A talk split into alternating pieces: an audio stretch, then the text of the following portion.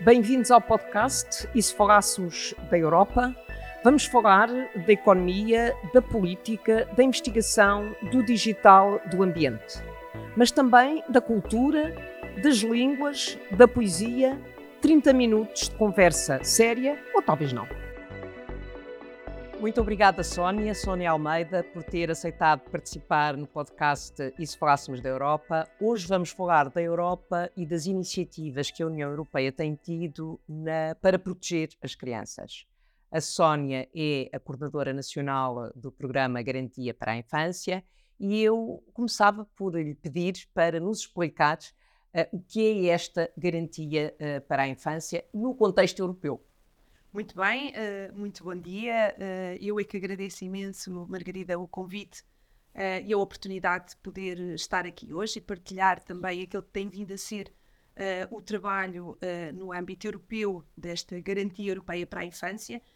Um, a Garantia para a Infância, em boa hora, diria eu, em boa hora que temos uma Garantia Europeia para a Infância.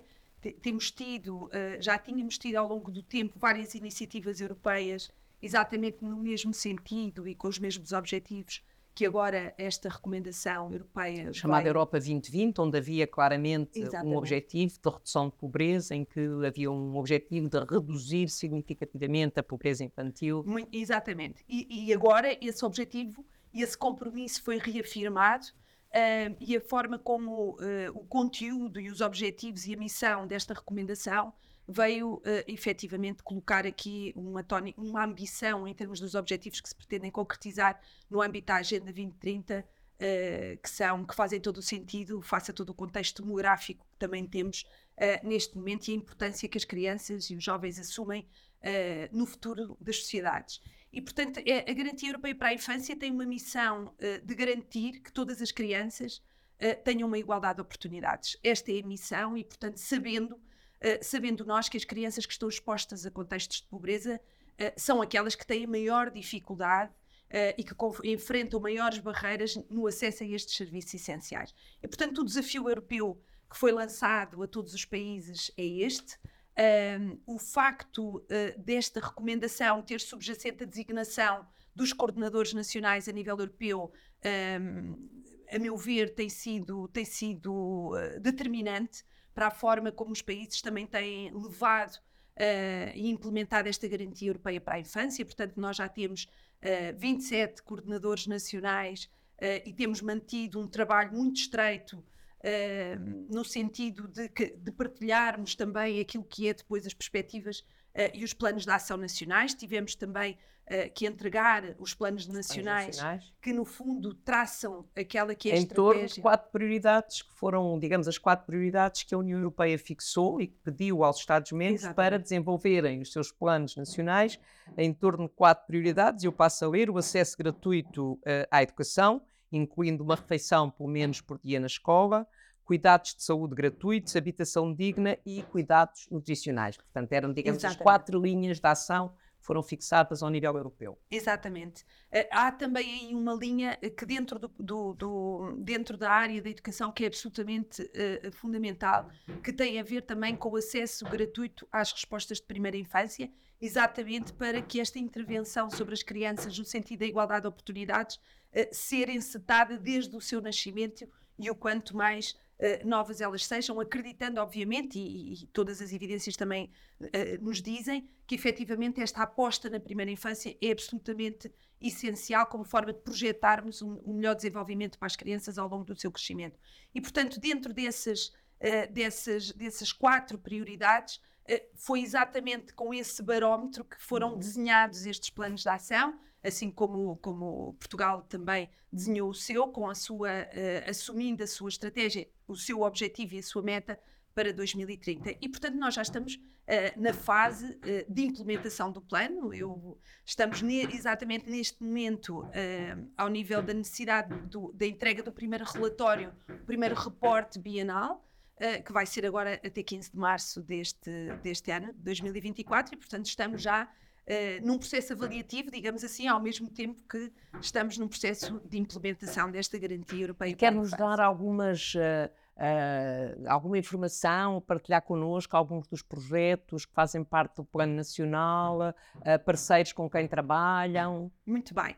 Então, um, relativamente a, ao Plano Nacional, um, e, e, e, por, e tendo aqui subjacente o facto de considerarmos que não podemos combater pobreza nas crianças se não tivermos em linha de conta o contexto e a família onde elas se encontram. Porque as crianças eh, não, não, não nascem pobres, não é uma condição genética. São pobres porque desde o momento em que nascem estão inseridas uh, num contexto de pobreza. E, portanto, uh, no plano da ação nacional, independentemente da circunstância das medidas diretamente relacionadas com o acesso aos serviços essenciais, também consideramos que era importante ter um pilar que assenta exatamente na questão do emprego e das qualificações, sabendo nós que ao nível do emprego e das qualificações os maiores desafios também se colocam àquelas pessoas que ou que estão em situação de desemprego, muitas vezes de emprego de longa duração, ou que estão uh, numa circunstância de terem uh, uma baixa qualificação e isso também viabiliza uh, o acesso a, a uma vida que depois se se reflete numa vida digna para as suas crianças e para os seus filhos. E, portanto, nós, Portugal, e, e, somos o único país da Europa que fizemos um primeiro eixo que tem este objetivo, que contempla várias medidas naturalmente, uh, muitas delas uh, que têm a ver exatamente com uh, a, a, integração no mercado de trabalho destas pessoas, mas também conjugando, e, e, o desafio também é esse, que as medidas sejam suficientemente ligadas e integradas e que tenham esta coerência no sentido de abordar a família como um todo. E, portanto, depois temos, e, eu permita-me destacar, o plano tem 76 medidas, portanto, Uh, temos uh, uma panóplia alargada de medidas, mas eu destacaria talvez duas que me parece que nos últimos tempos têm sido absolutamente determinantes. Uma tem a ver com o facto do governo português ter uh, decidido criar uma prestação, uma prestação que é diretamente dirigida às crianças em pobreza extrema e, portanto, é uma prestação que me parece fundamental e que tem o nome de garantia para a infância. esta prestação tem depois subjacente uh, aquilo que é um nível de intervenção social com as famílias que estamos exatamente neste momento a trabalhar com as autarquias locais para termos um, um modelo local e a própria recomendação também sugeria que houvesse aqui uh, esta preocupação com a garantia para a infância, não só uh, ficar num nível de política pública, mas também uh, ter esta capacidade capilar de, de, de, trabalhar com as entidades ao nível local e, portanto, é esse o grande trabalho que estamos a fazer através da criação de núcleos locais da garantia para a infância ao nível dos municípios.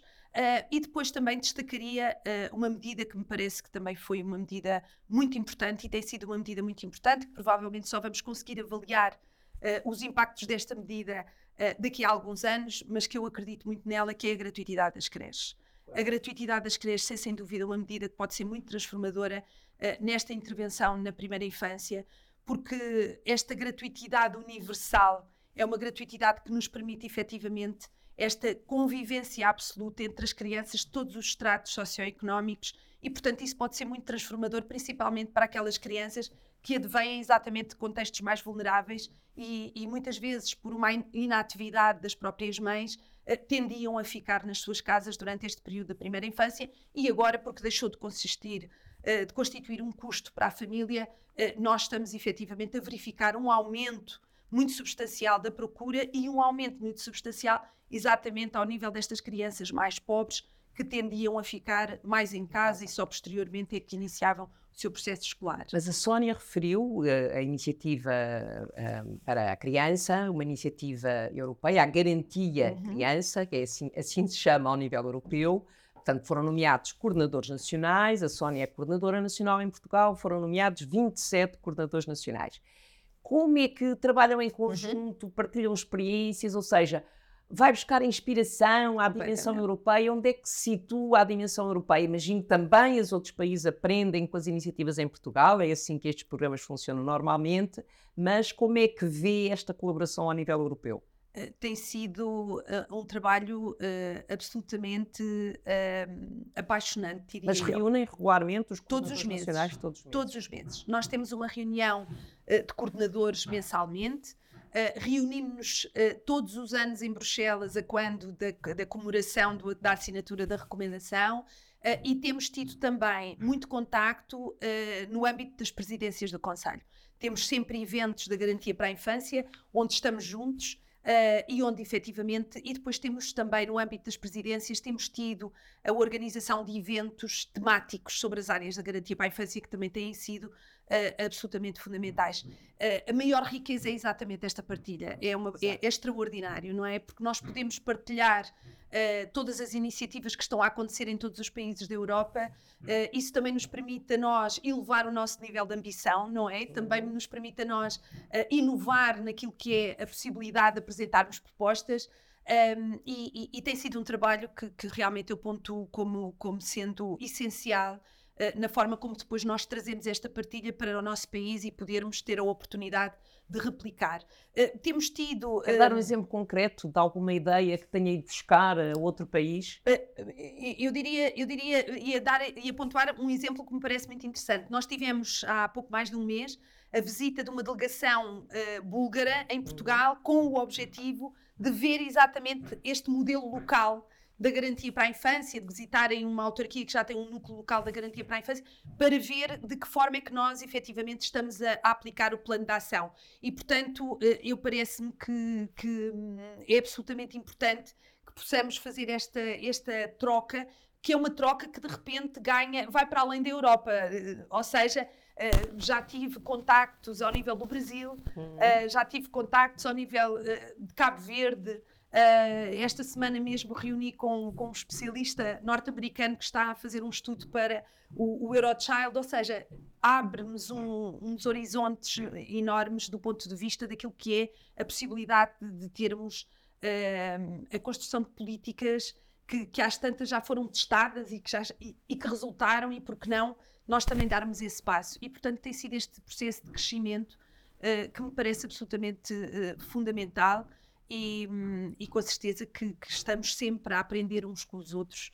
Mas quando olha, por exemplo, uh, quando olha para os planos nacionais e o que está a ser feito noutros países, uh, imagino que sente satisfação por aquilo que está a fazer em termos comparativos. Não estou aqui a fazer nenhum concurso entre países, uh, a perceber qual é que é melhor, qual é que é pior, mas como é que sente que, no contexto europeu, se situa o nosso plano nacional?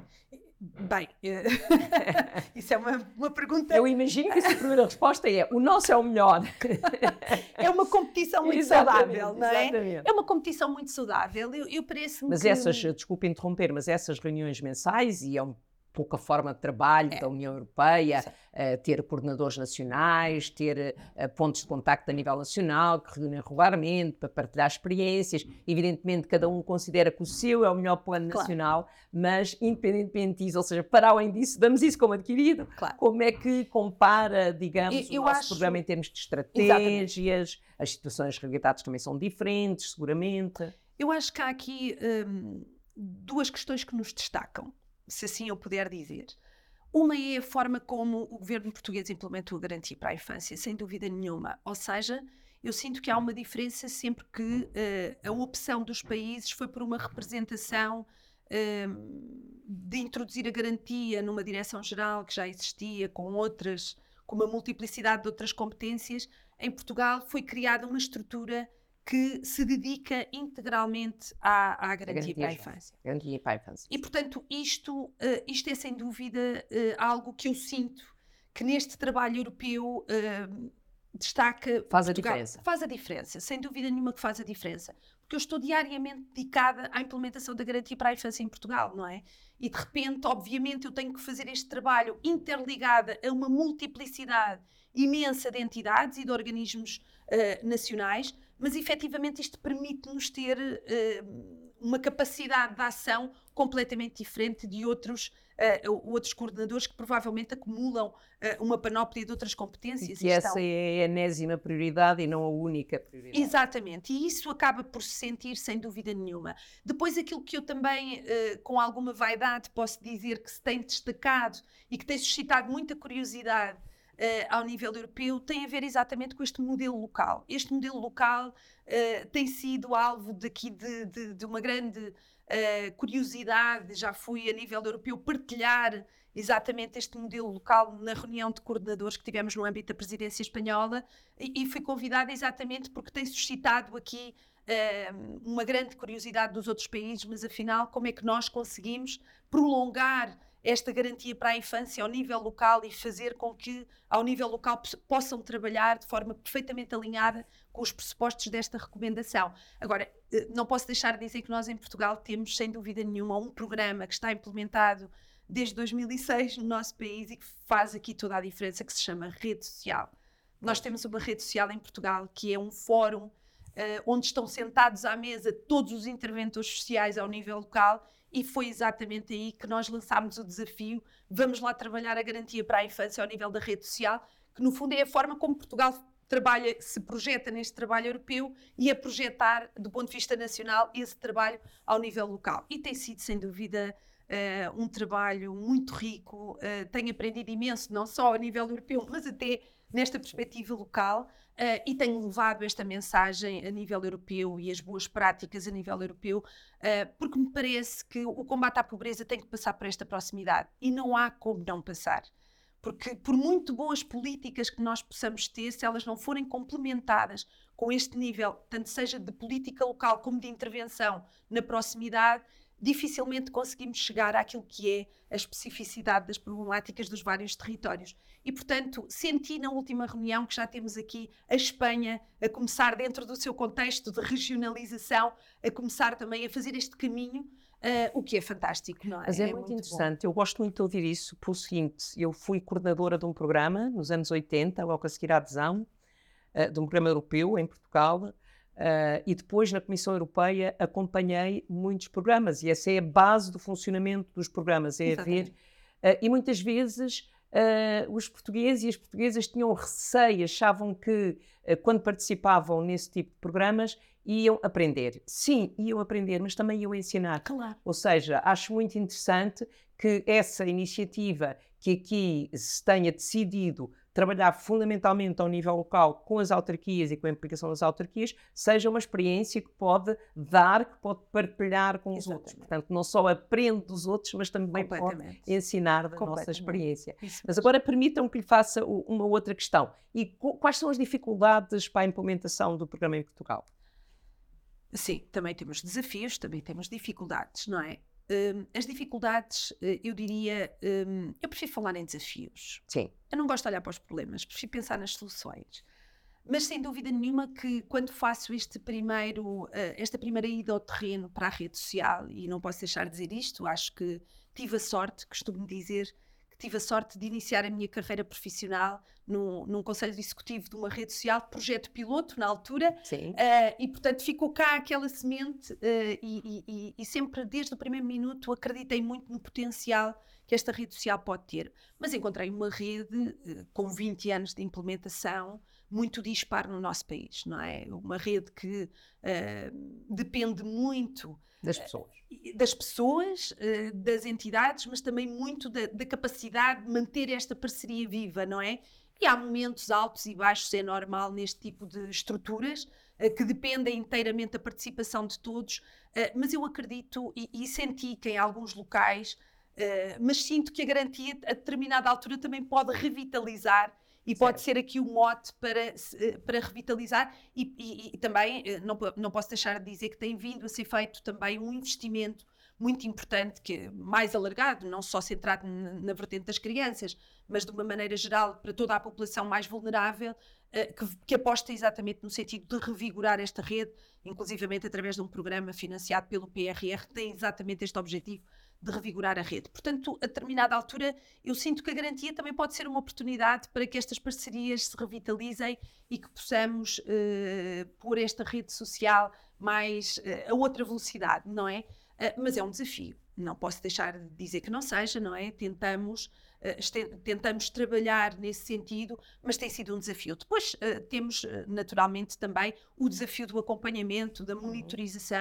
Monitorização, que é também outro desafio que nos obriga a estar muito, permanentemente muito atentos a tudo o que, o que, o que está a acontecer, que nos, também nos exige um contacto permanente com uma multiplicidade de entidades, uh, que de repente também têm uma multiplicidade de competências uh, e que também é um desafio lidar diariamente com, com essa vertente, porque embora esta seja a minha prioridade, é a minha, não é? E, e é também um, um, um desafio, uh, mas, mas eu tenho sentido, e é um desafio, uh, vamos lá ver, não, não posso deixar de, uh, de pontuar aquilo que é um, um, desafio num projeto desta natureza face a, a um contexto político que, que, nos encontramos neste momento, no sentido em que este projeto depende muito, obviamente, daquilo que são as decisões políticas. políticas, não é? Mas falou em financiamento. Há um financiamento europeu para a garantia para muito a bem. infância nós próprios o votámos no Parlamento Europeu. Uh, o financiamento europeu conta? Conta muito. Portanto, a dimensão europeia também se coloca no, uh, no financiamento. Absolutamente. O financiamento sai do chamado FSE Plus, assim se chama, com um orçamento específico. Muito bem. O orçamento conta. Conta, conta e é absolutamente fundamental.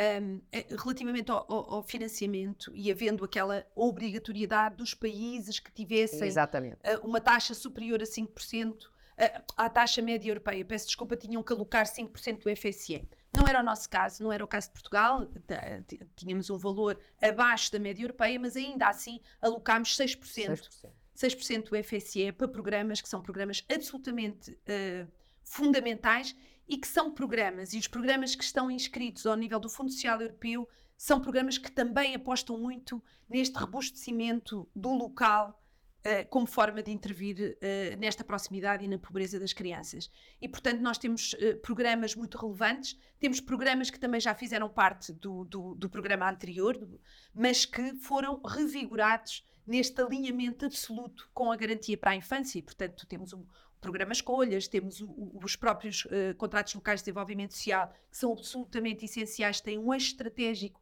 uh, que é uh, especialmente direcionado ao combate à pobreza infantil e que está perfeitamente alinhado com a recomendação europeia. Portanto, esse trabalho foi um trabalho que tentámos, desde o primeiro minuto, assegurar que efetivamente esses programas fossem programas que estivessem perfeitamente alinhados com os pressupostos e com os objetivos da garantia para a infância e que eu acredito que vão ser determinantes. Uh, uh, estamos a falar uh, de uma verba muito substancial, de programas muito importantes que têm impacto em todo o país. E, portanto, eu acredito muito que, que, é uma ajuda determinante para conseguirmos efetivamente chegar à nossa meta, que é uma meta ambiciosa, que eu costumo dizer que para mim não é um teto, Portanto, não há tetos no combate à pobreza infantil. A meta europeia é ambiciosa. Muito ambiciosa, mas quem me dera que a, possamos, que, que, que, que pudermos superar, uh, porque esse é, sem dúvida nenhuma, aquilo que me, que, que me guia uh, diariamente, é podermos superar essa meta, mas é uma meta, sem dúvida nenhuma, muito ambiciosa. Estamos a falar de 50% daquele que era o nosso valor, são Exatamente. quase 170 mil crianças, não é? mas eu acredito, e portanto o sonho que manda a vida é assim que eu, eu gosto muito de trabalhar em projetos e, portanto, é assim que eu gosto de trabalhar e acredito uh, que realmente se conseguirmos ter este nível de envolvimento de todas as entidades e todas as pessoas, uh, acredito que possamos uh, chegar lá com políticas também fortes, porque tem que ser, não pode ser de outra forma, porque o desafio é enorme. Uma igualdade de oportunidades é sem dúvida aquilo que, que, que queremos atingir. Muito obrigada, Sónia, por nos ter explicado como é que a Garantia para a Infância, um programa europeu que tem como objetivo retirar 5 milhões de crianças da pobreza até 2030, como é que esse programa se está a desenvolver em Portugal e boa sorte para atingir os objetivos nacionais. Muito obrigada. Eu é que agradeço. Muito obrigada.